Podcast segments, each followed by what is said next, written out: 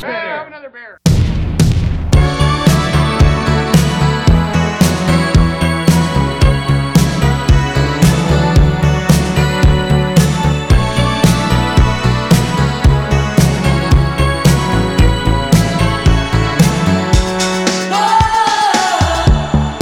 Hello，大家好，欢迎来到啤酒事务局，我是天。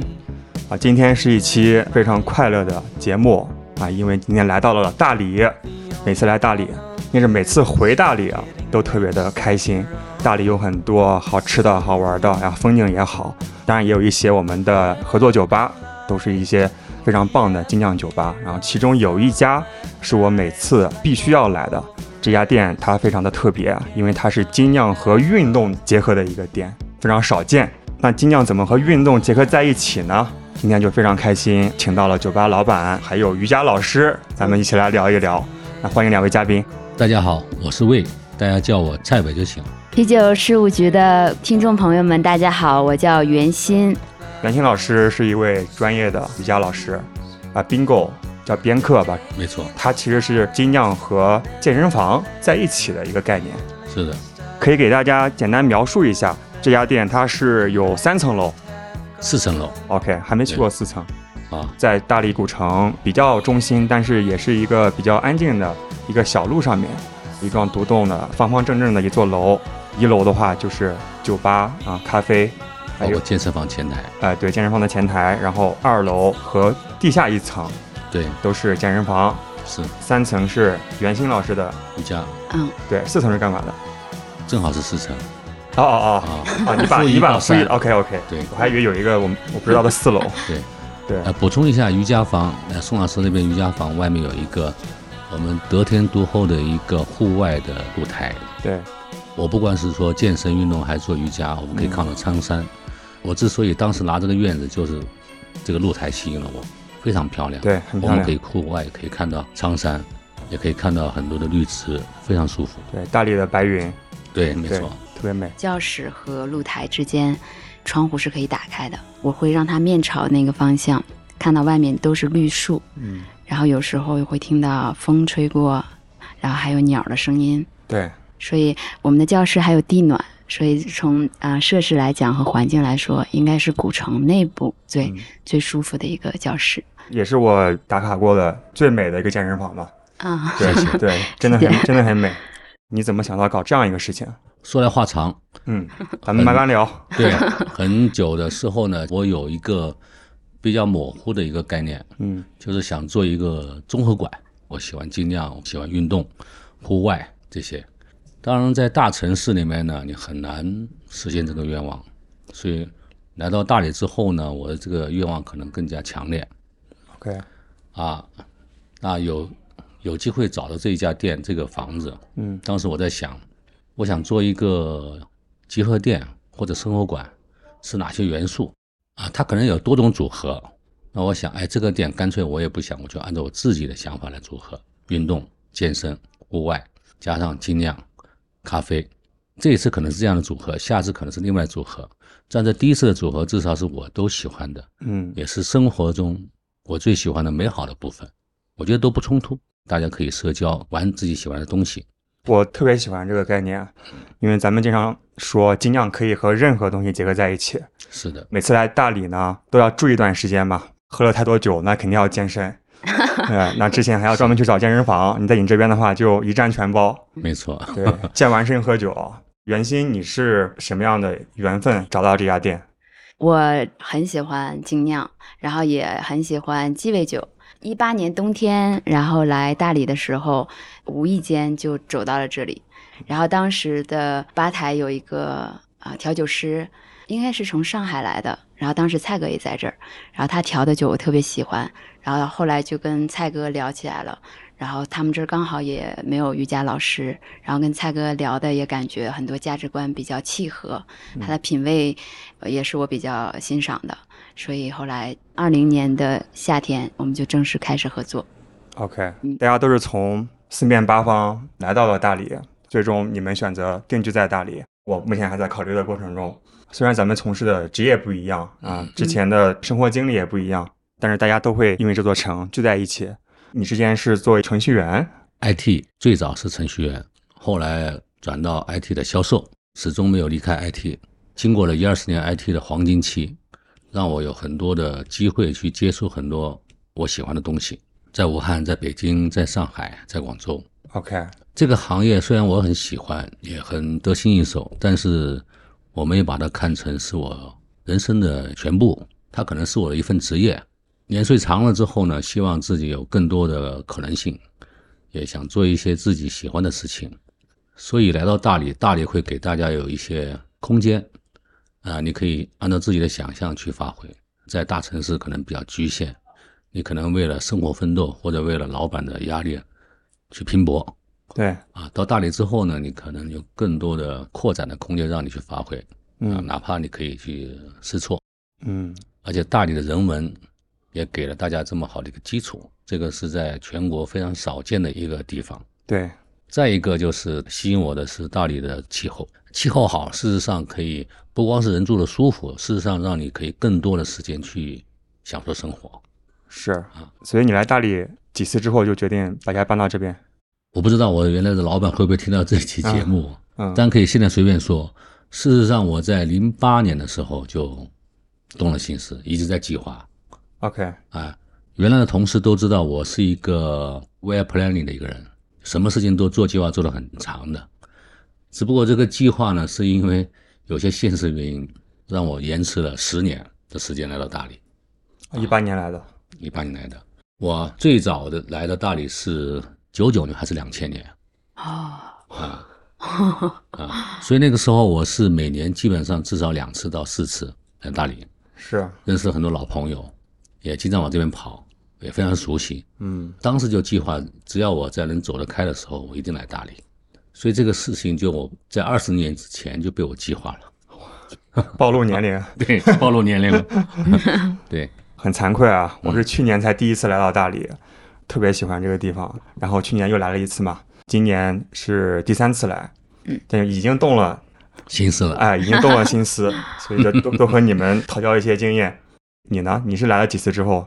决定我搬过来？我第一次是一五年来这儿，当时印象不是很深刻，对大理没什么感觉，当时觉得丽江更好。后来是一八年，当时我是离开北京，离职了之后，我就想选一个我接下来定居的地方，我就去了好多地方，考察，对，考察，然后也来大理，当时就觉得大理的天好蓝呀、真的蓝到真的就觉得怎么有这么纯净，好纯净啊！对，很对神仙的地方，对，很神仙。后来一九年春天，我又去了东南亚，嗯又跑东南亚，然后包括中国就是南方广州那边，巴厘岛也去了，然后刚好在巴厘岛也参加了一些瑜伽的练习，在海边儿，特别特别，别舒服，离海滩可能只有二三十米、五六十米就教室，然后吹着海风，嗯练着瑜伽，哇，就是非常非常美好。 ，OK，但是因为在巴厘岛长居比较难办，回国 选哪儿呢？我最后还是觉得大理比较好。 OK，嗯，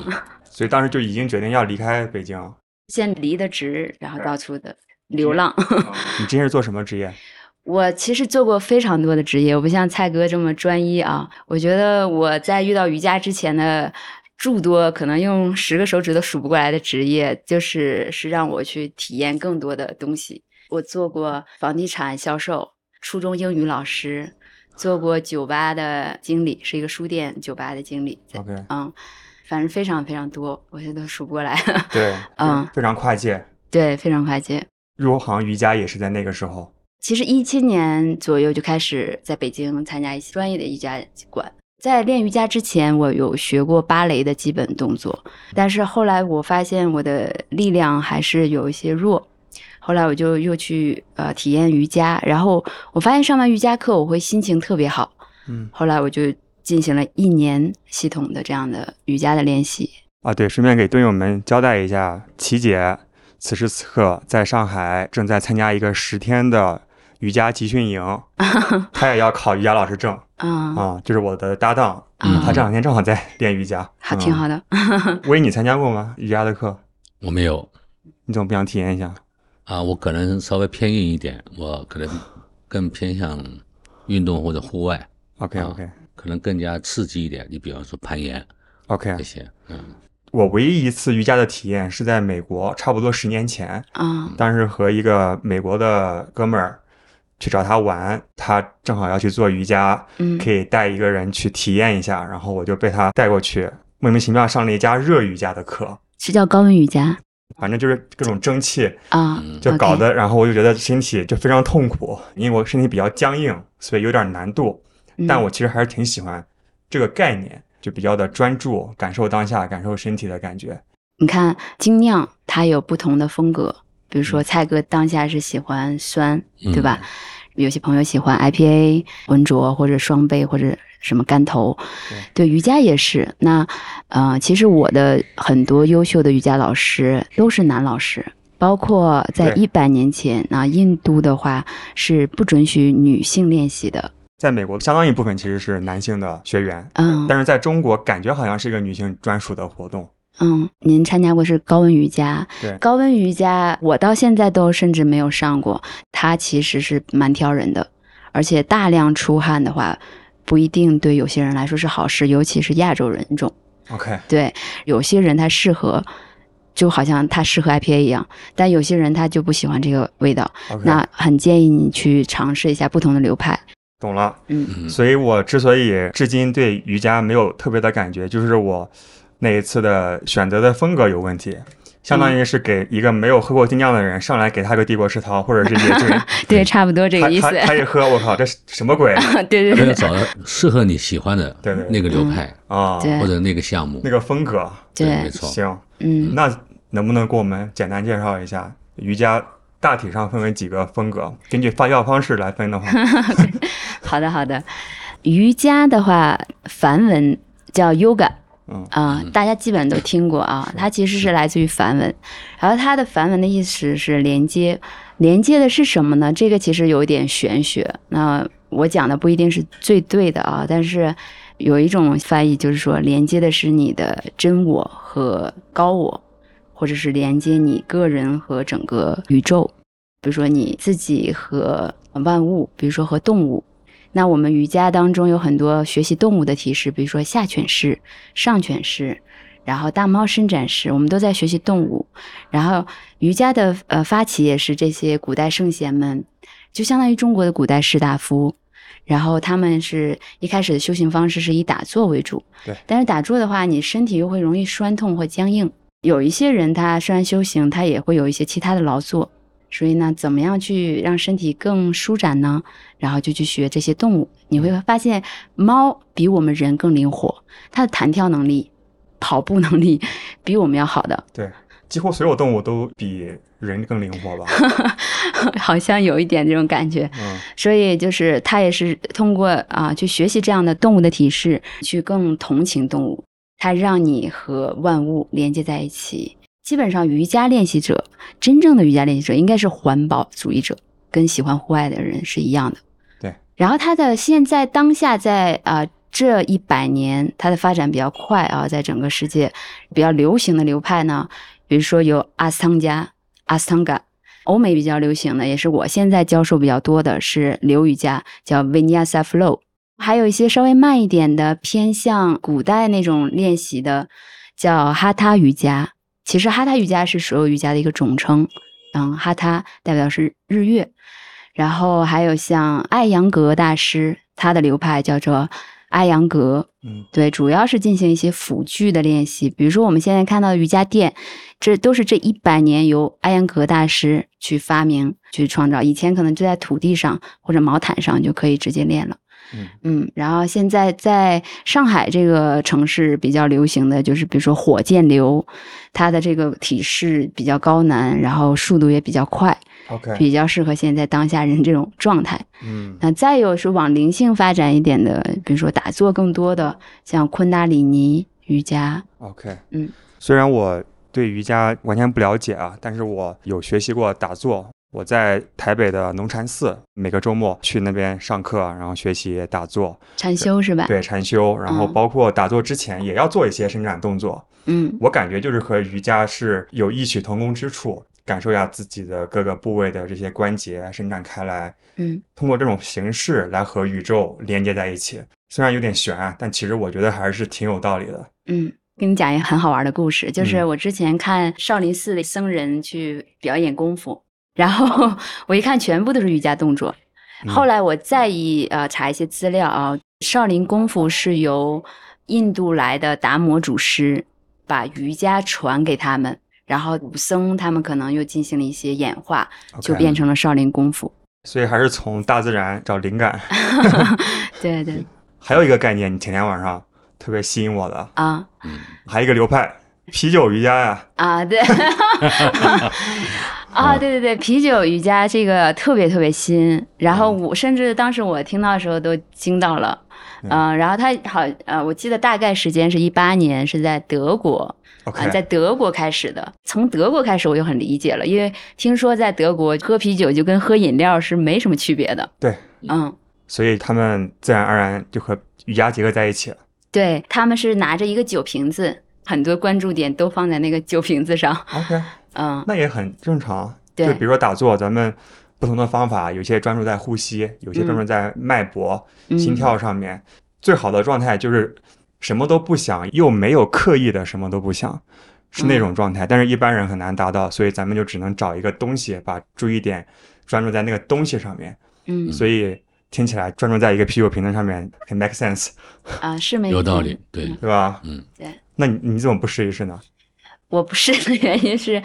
其实我觉得这个好多东西吧，确实是你要慢慢的去觉知你自己。对，你你比如说，大家都说，哎，枸杞养生，那你天天吃枸杞吗？或者人参好，那你吃多了千年老人参，你也上火呀，对，对吧？所以我觉得有些东西你会觉知到这个东西到底适不适合你。那我觉得其实从亚洲人的这个体质来说，啤酒呢是稍微有点寒。那嗯在你的练瑜伽的过程中，你身体的温度刚起来， OK 那又浇下去，对于亚洲人这个体质的话，其实 OK 不是最佳的选择。 所以要喝精酿，喝好一点，喝少一点。你可以帝国 世涛瑜伽呀，这个对是直接上来了。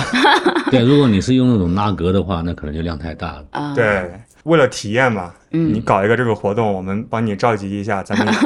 大理地区的精酿爱好者来体验一下。也对可以对，也可以所 以，刚刚你在说这个问题的时候，我我我脑袋在想象，嗯就是我们在做瑜伽的时候，你说的放空嗯啊，那可能是我从内心去控制，那跟啤酒结合，可能是有一些酒精出其不意的反应，达到某种境界，我觉得真的是，对嗯吧？对，就是酒精喝上头之后，嗯，断片之前的状态其实是很接近无我的一个状态，嗯只是它的意识性弱了点儿。嗯就咱们禅修其实是有意识的达到那种断片儿放空的状态。呃，说到这，我可能想多说两句。其实酒精对身体的这个影响，可能我们近几十年来，我们大家觉得好像酒精对身体影响都是负面的。你比如像酗酒，或者对对身体不好。事实上，这个我们说两千年、三千年的文化，酒是一个人类发展的文明史的一个见证。古代，你包括甚至到清朝之前，我们喝酒是非常有仪式的，甚至说我们是李白写诗，对是多多少少其实都是，其实酒对人身体的控制很多方面都是好的。我们当然不说是酗酒，适量饮酒就可以把酒精对于人体的负面影响降到最低，同时在精神上面可以更加的打开，甚至可能有一些正面的作用。打开，然后嗯放松，然后包括有些人确实是不知道有些话跟谁说，对有些压没力错跟谁讲，嗯，那他真的可以用酒精稍微释放一下，不失为一件好事。对的，嗯，对，而且喝酒的人也不一定都是大胖子，没错比如说两位我们身体很好，身材很好，身材非常的好，嗯那像我的话，最近确实有点长胖啊，但是我也是嗯，知道，因为有喝酒这样的一个加引号的不良爱好，我其实没有任何其他的不良爱好，包括我去旅行的时候，我也会去经常去健身房，很健康。然后早餐之外，就是午饭和晚饭，我也不吃碳水。你选择了这样一个爱好，那你要对你自己负责任，更加的勤奋的去运动，控制自己其他方面的一些饮食习惯。它并不是说一定会让人变得多么不健康。对，不是说只看到“酒”这个字，我们就产生了负面的影响。就跟我们历史这么长时间，我们不管是稻米、茶，包括威士忌、啤酒、咖啡，都是农作物的一部分。 对，就是我说得们怎么样好的，这都是好东西，我们就看怎么样利用它，好好的利用它，为我们幸福的生活服务。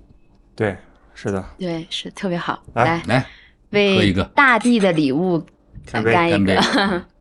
对，我觉得微选酒也真的很棒，每个酒头都很好，都是在这个风格里面，目前我比较认可的一些厂牌的酒。比如说我这个是野鹅的一个过橡木桶的皮尔森，是的，对，它的橡木风味儿非常的足。嗯，对。那你喝的什么？我喝的是一个击倒巨人的一个酸烈狂想曲。也是唯一的一个国外的酒。对，因为在大理，我们基本选酒，我们可能会有一些自己的限制嗯啊。那我们现在基本上从市场和价格上来讲，我们大部分会选国内的，那少部分呢会选国外的，但这个国内的比例会增加。对事实上也是这三年，国内的精酿厂真的是越做越棒。我一定要为精酿正此名，因为我原来在北京就是在做正式做瑜伽职业老师之前，嗯，那我基本上隔两天 就会去不同的精酿酒吧，像北平机器啊，然后牛皮糖呀，都是我经常串游的地方。嗯，嗯，胡同里的这些基本上都会去，有时候一一晚上能喝个八九杯。然后，但是我哇也会一星期有三四次的瑜伽的练习， OK，但完全没有任何发胖。然后这么说吧，就是马甲线肯定都会在，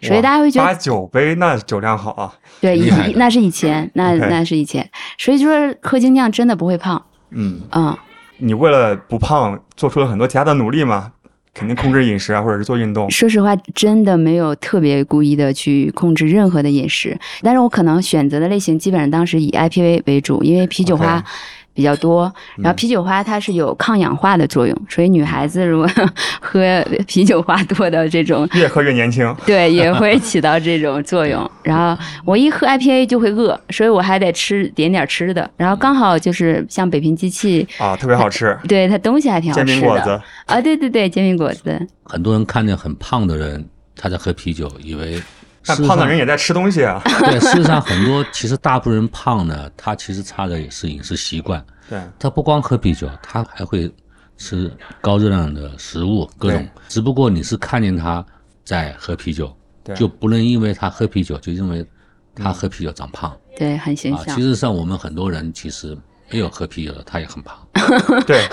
这是一个大概 率啊，我们不前能面说小概率。另外一个呢，事实上我们喝尽量呢，用料是比较健康的，比较好的。我感觉到精酿这种文化非常有内涵，然后包括像高大师写的那个，啊、就是酿创自酿自己喝的啤酒。酿造自由。然后我很喜欢这种有自由精神、有创造力、这种又有文化底蕴的东西。所以后来你也入坑了佳酿。对，确实是，就是喝着喝着，呃，自己也玩了一下。看完高大师写的那本书之后，就自己开始酿。酿了多久啊？不酿了，呃，没酿几次，就酿了几三款吧 OK，就成没功什么吗呃，成功了，尤其是第一次这个德式小麦，嗯、还是蛮成功的。你选的对， 啊、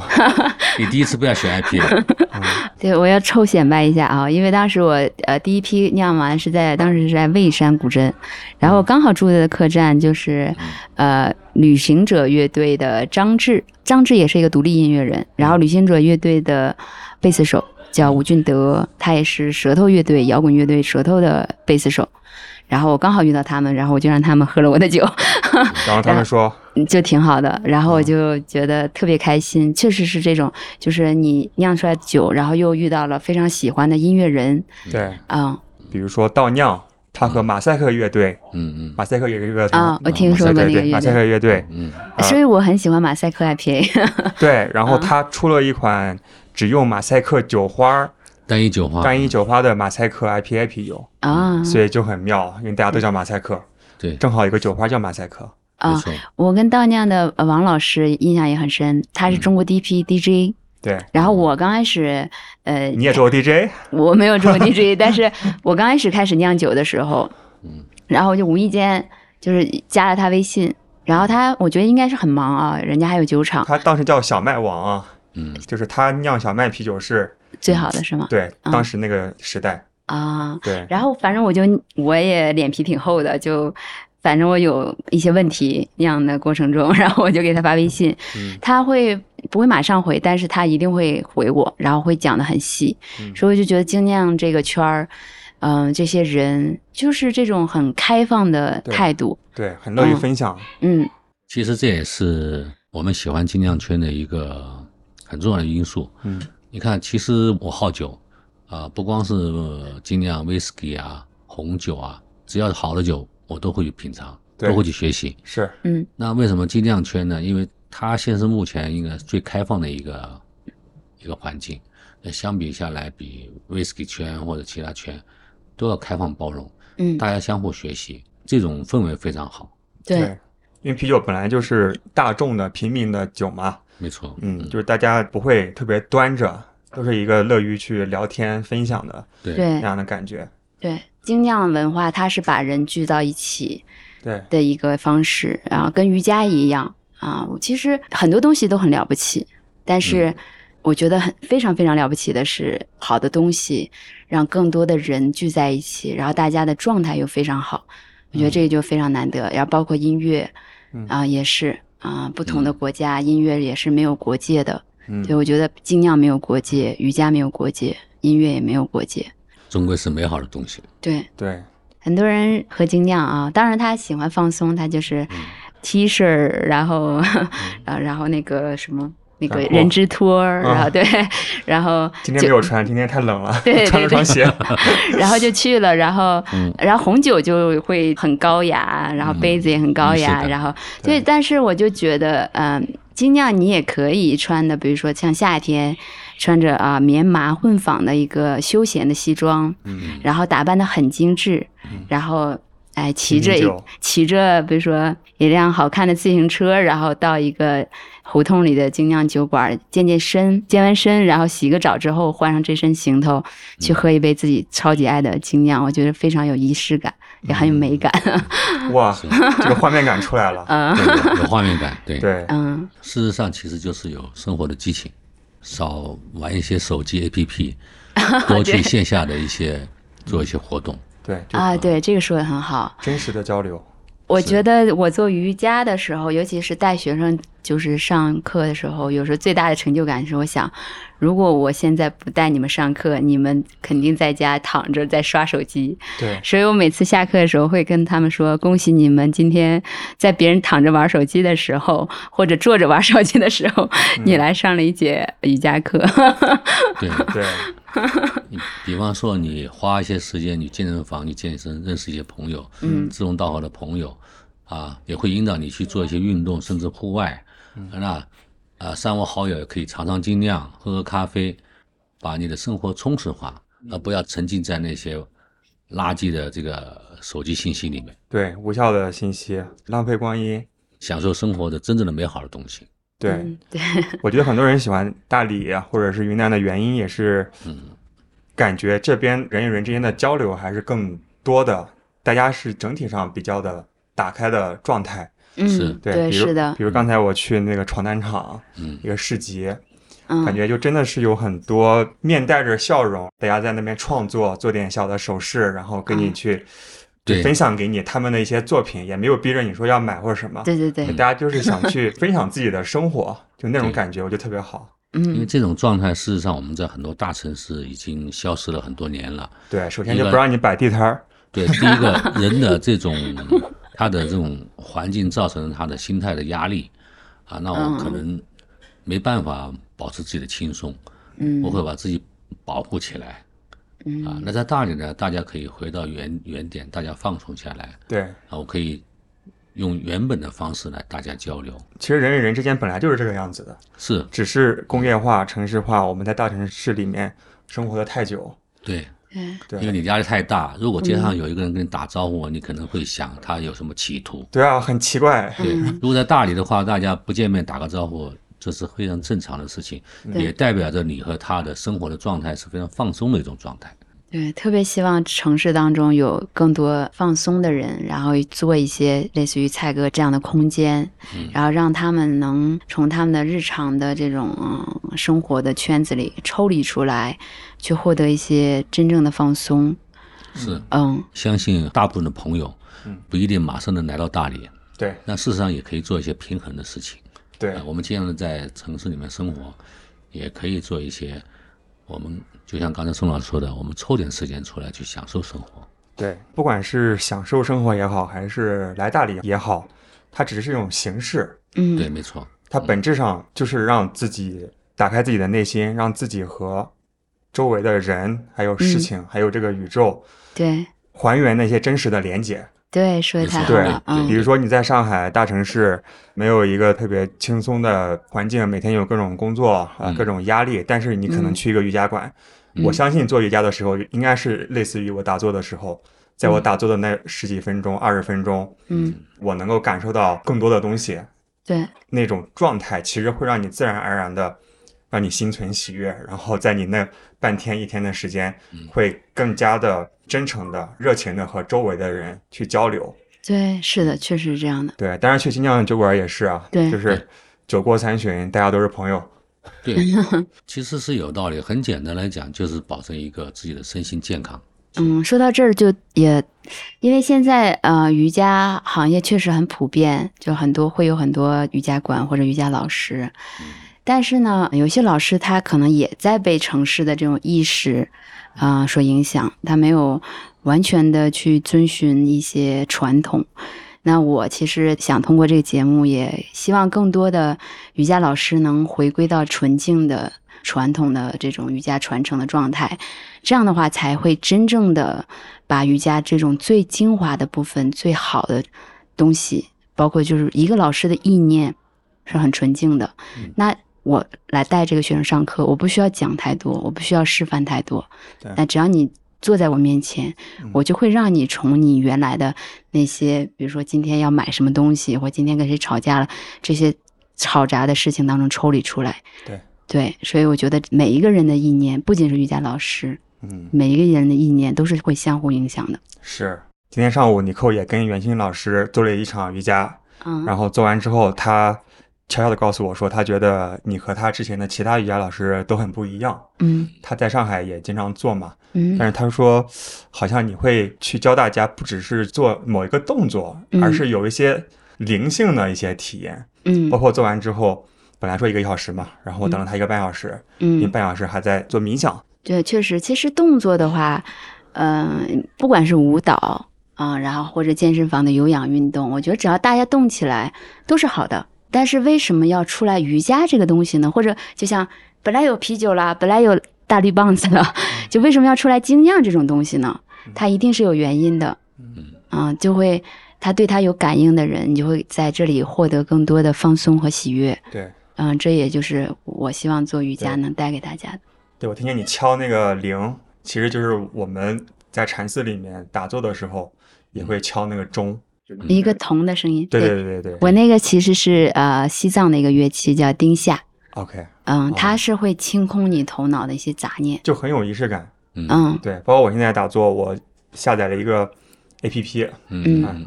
不好意思，因为家里条件有限，就只能借助 APP。 啊那个 APP 就是龙禅寺的一个学生，因为他正好是搞 IT 的，所以他、嗯所以他为大家开发了一个 APP，嗯然后他结束的时候就是那个声音，啊所以，我它对那就个嗯声音特别熟悉。啊，因为这种声音事实上给大家会有一个画面感，让你深入其境，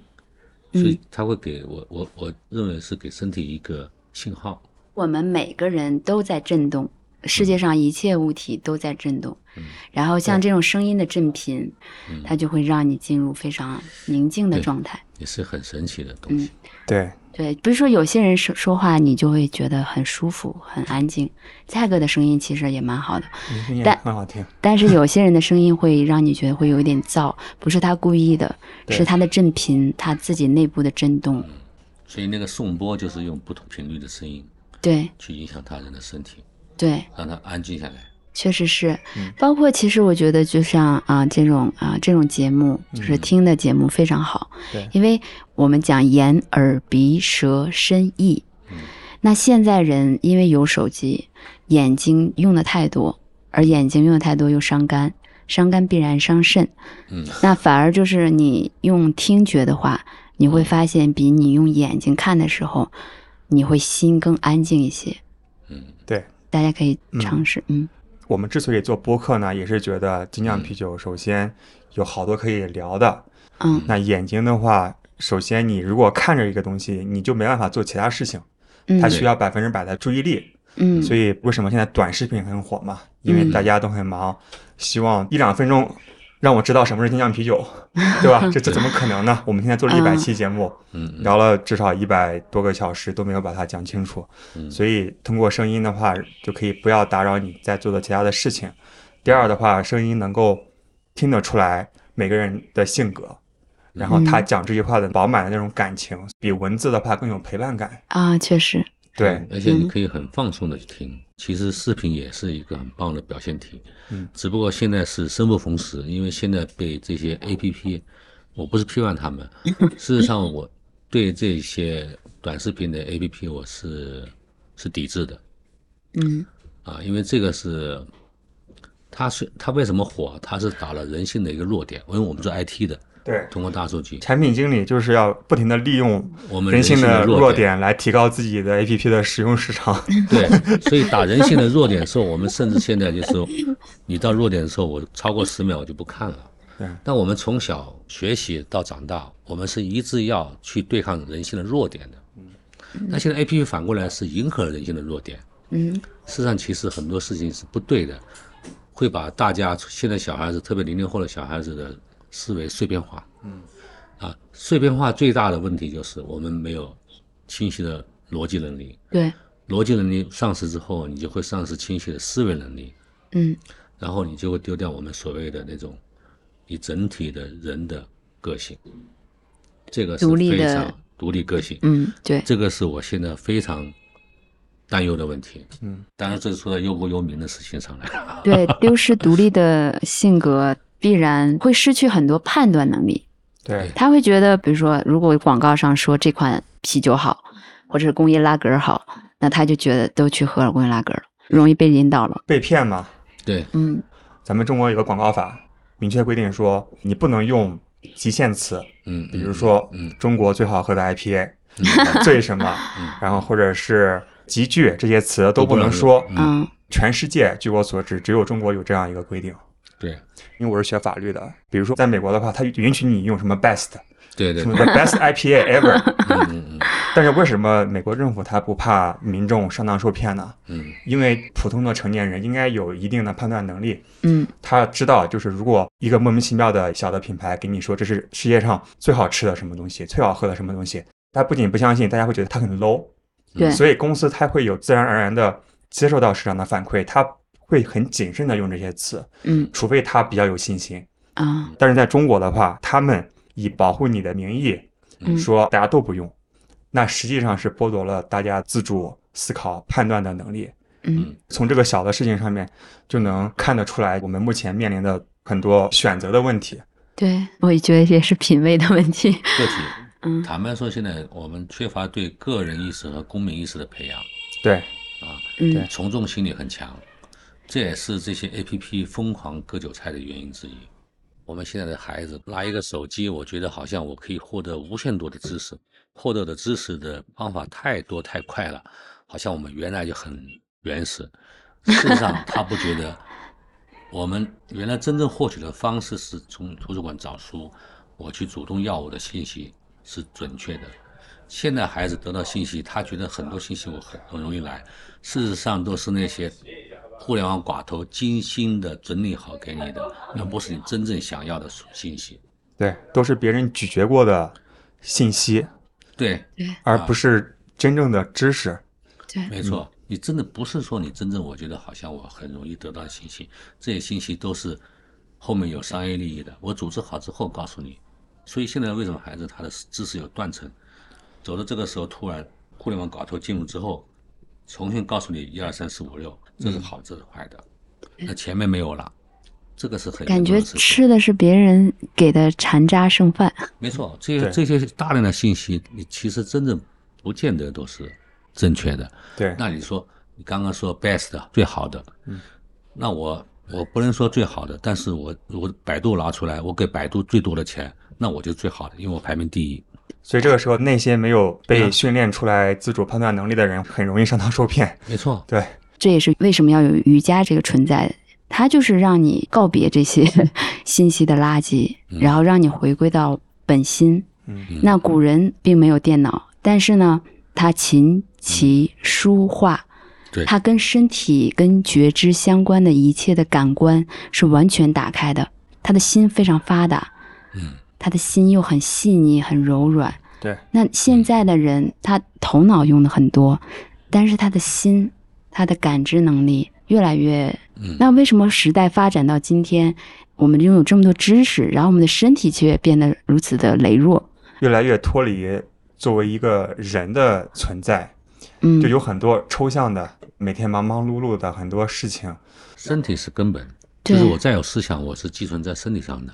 需要一个强大的身体，而且要做适应自然的规律的事情。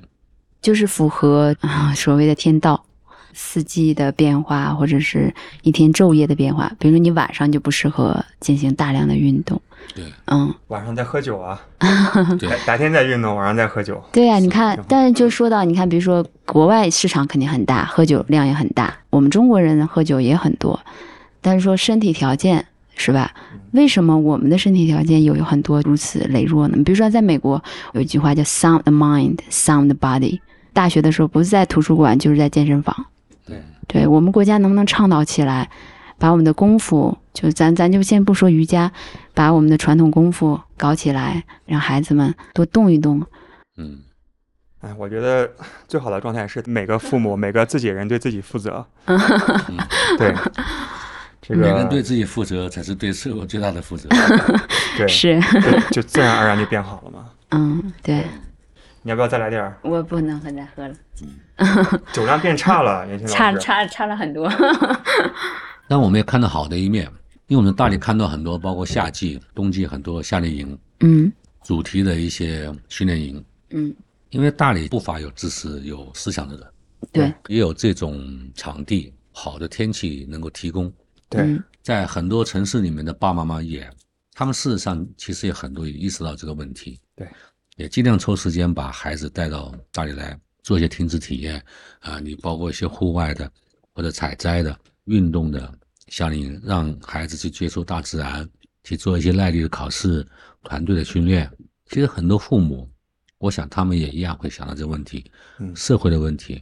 他们也想到孩子的培养的问题，嗯，我要找一个平衡。重新触摸大地。每一个阶段永远会有一帮清醒的人，对，是的，对他会清醒地认识到现在有哪些问题，我需要坚持些什么，然后我给孩子带些什么。我一对儿情侣朋友，他们就做夏令营，嗯然后他们是带孩子们在山上搭了一座木房子，嗯，呃，然后就在前几天，然后我看到他们做出来的视频，孩子的采访，非常的感动，因为在山上，嗯然后虽然看起来条件就住在帐篷里比较简单啊，但是孩子们非常快乐。然后对最后，呃，那个木屋搭在树上，然后建成之后，孩子们非常有成就感。哇，建了个树屋啊！对对对，所以这一块啊应应该大理是得天独厚的，我对相信在全国没有任何一个地方能做到这些，它的软件跟硬件的结合，对这块是大理真的是非常对，好就的找回属于我们自己的天性。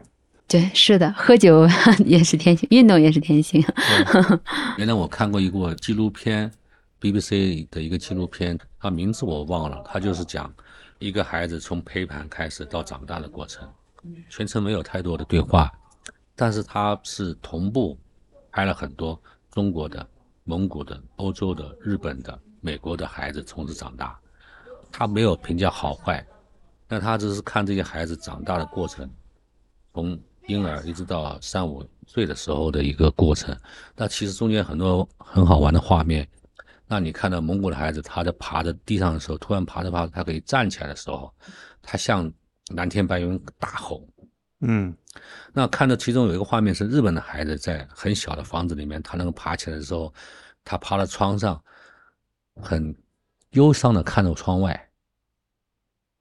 其实就是一种对比，嗯，我的心都 有点难过。对，所以它不是说好坏啊，只是你嗯这些区域限制你了。嗯，它同样也会限制孩子的成长。所以孩子是有天性的，对，就不要把它关起来。是，你有能力就应该把它跟自然结合。对，你要说的科学一点就是 I Q 啊、E Q 这些，嗯你，说的白一点就是他的整个的心态啊，包括他的德智体各方面的，对他心态肯定不一样。就是对他的情绪，不管孩子还是人，当你真正的将自己置于天地之间，你怎么可能会为一些很小的事情、很小的东西或者是一点点钱，去嗯用你光你生命全部的能量，不会的。对，我嗯觉得我们很多的教育是，就是像你说的，其实我们在课堂里学东西是是一是，其实是很少的一部分，我们叫技能的呃 skill，只能说我对们学各种 skill 东西只能叫技能，对，技能，但真正我们要学的很多本能是在自然中学的。对，如果你没有真正学到那些基础的东西，你再多的技能也没有用。嗯，现在我们老师啊他可能我们只是在课堂上出现，跟你讲节课就走了。那事实上，我们原来的老师，我们叫大师或者好，他会跟着你会跟着老师一块生活学习，甚至去打坐劈柴，这才是他所有东西都教给你了。我们现在老师没办法，这种体制你只能在课堂上教你，所以他只能教给你技能。原来的大师是让你学习他整个所有的东西，对，是的跟，他生活，跟他旅行，跟他在一起，对甚至去上山或者是跑步这些。对。我现在遇到一位师傅，他在做这个事儿，嗯，啊，他教太极的师傅，他是我也是他弟子，然后我们是基本上是属于很多时候都在一起练功，然后一起吃饭，然后一起聊天。然后他前两天做了一个大学生十天的，就是跟他基本是同吃同住，然后一起练功。很小的部分人也在复兴这个东西，但是确实不容易，对，因为不他容易做的是公益的，就是嗯不收任何钱的这种。对，行，我们就聊的然聊后然后非常深入 啊，对。本本来是想让任鑫老师教大家怎么减肥啊，怎么健康饮 酒，但是我们一不小心聊的，有点宽，哎，有就点是快，高度上来了，哎嗯挺好，挺好，啊，都是在大理，我们此时此刻真实的一些思考。我们讲的很多东西，其实和健康也是有非常重要的关系。我就说一句吧，啊就减肥就是杜绝高油、高盐、高糖，应该没问题。啊 好， OK，哪怕像您一样一天喝七八杯，还是有马甲线。对对对， OK，你只要动起来都没问题。就是别吃太多那些，不是说完全不吃啊，就是说不能天天或者晚上也吃，还是稍微注意一下。对嗯，嗯，你要么吃，那你别喝酒；你想喝酒，那你就控制一些。对，喝酒稍微吃一点点也可以，啊其实别是吃一太样多的就好。嗯对你吃米饭也你也不能说每天吃四五碗，对吧？嗯对你喝茶你也不能说一天喝一斤，对吧？嗯，喝酒可以多喝几杯啊，老板开心。没错是的，但不一样啊。 嗯经常我我是这样，也经常有时候会喝醉，快醉的时候，我其实不给他打的。嗯啊，两个原因，第一个呢是他喝不下去了，他很难受；第二个原因的话，他喝醉了之后，你现在打什么，我觉得都是浪费，OK，啊，不是你为了怕清理厕所，那也是一个问题， 对啊，因为你他喝多了之后，必然会有一些不好的反应，对，啊，吐啊或者闹事什么东西，嗯对不对？再一个，你喝多了你之后，你给他喝任何东西也是垃圾，他浪费了。嗯对对，虽然他掏了钱，但是我其实我推荐他喝很很好的酒，他喝了一半就走了，还剩一半，我事实上是很难受的，嗯，浪费了好东西是的，啊。当然我也你会心疼。我昨对天如果看到你是别人丢了这么点儿酒，我也会心疼。对，如果你说是一箱箱的工业啤酒，那也就无所谓了，啊，对 吧？对，精酿啤酒寄居了太多的这种好的是材料和心血在对。你喝不了，我可以打小杯，但你不能说我就觉得无所谓，我就浪费。嗯，是。那大家听到这期节目啊，相信如果没有来过大理的话，肯定想来看一看，来威的酒馆来喝酒，叫做 Bingo。具体地址给大家讲一下吧。呃，大理市古城护国路中段边客健身房的一楼，我们 OK 对面就是维也纳酒店，找不到的话，打电话骚扰。没问题，欢迎的骚扰。 Bingo 也是我们的啤酒旅行社的合作酒吧，是我们啤酒旅行社小程序会员的话啊，我看到现在是首杯送一杯啊，对，指定一杯，对，指定一杯啊，然后长期是九折的优惠生啤，没错。欢迎大家来这边喝酒。如果我在大理的话，也会和我在这边偶遇，大家一起健身，尽量健身，了解一下。有空的话也可以参加袁鑫老师的课程嗯，啊，每周一到周六都有。对，非常欢迎。行，那最后请袁鑫老师给大家分享一首歌吧，要不就放《舌头》那首歌舌头的歌是吗？啊。呃，妈妈一起飞吧，妈妈一起摇滚吧。好，我们来一起听一下这首歌。那谢谢大家，拜拜。拜拜。再见。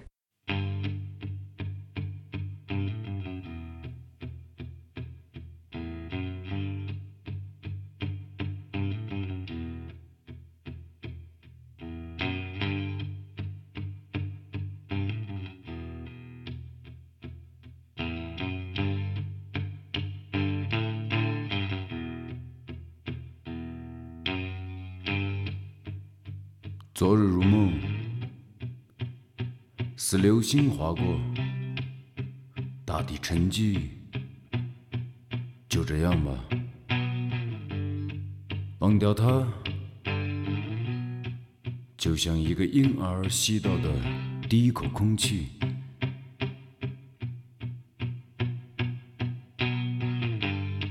清晨，太阳从东方升起。一个孩子看到的第一丝亮光。有一天，这些都会被忘掉，好似从来没有发生过。不管多么让人难受，我们还是愿意被忘掉，被彻底的忘掉。妈妈，你去飞吧。妈妈，一起摇滚吧。妈妈，一起飞吧。妈妈，一起摇滚吧。这里是一个世界或者国家，在乡下人的视线里，那些麦子、土豆还有油菜花，或许会指给你方向。你不用站得很高，就会看见这里的全貌。这里曾经充满了动荡，侵略者们带走了他们能够带走的，毁掉了他们能够毁掉的。他们看见野花开满了山坡，金色的秋天正在向一望无际的原野告别。他们还看见他们自己正在回家的路上，他们还看见他们所有的人站在一起，还没有一片树叶年轻。妈妈，一起飞吧。妈妈，一起摇滚吧。妈妈，一起飞吧。妈妈，一起摇滚吧。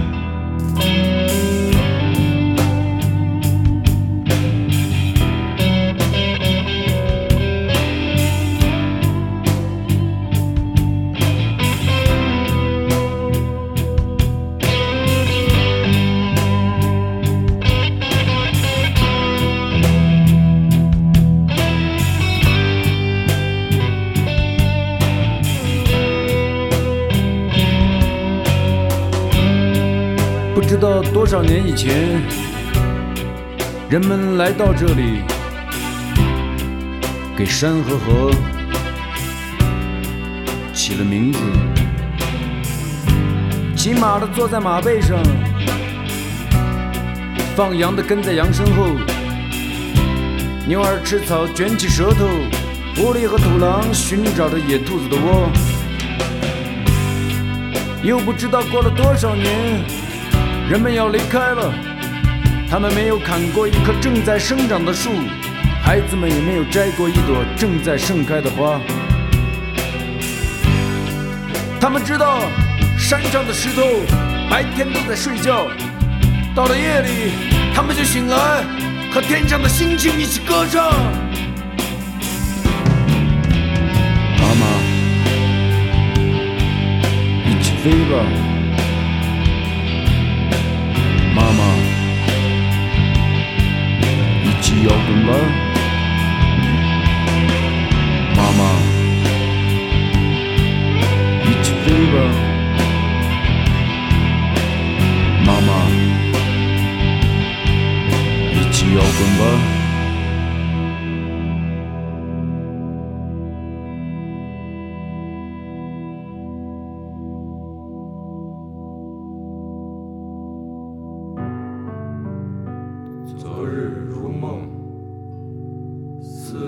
星划过，大地沉寂，就这样吧。记住它，就像一个人吸到了最后一口空气。妈妈，有些东西永远也不会失去。这样说可以获得你的原谅吧。反正现在这里到处都是你的脚印，不毛之地以高楼林立，流亡之处以灯红酒绿。一个人看到的最后一丝亮光。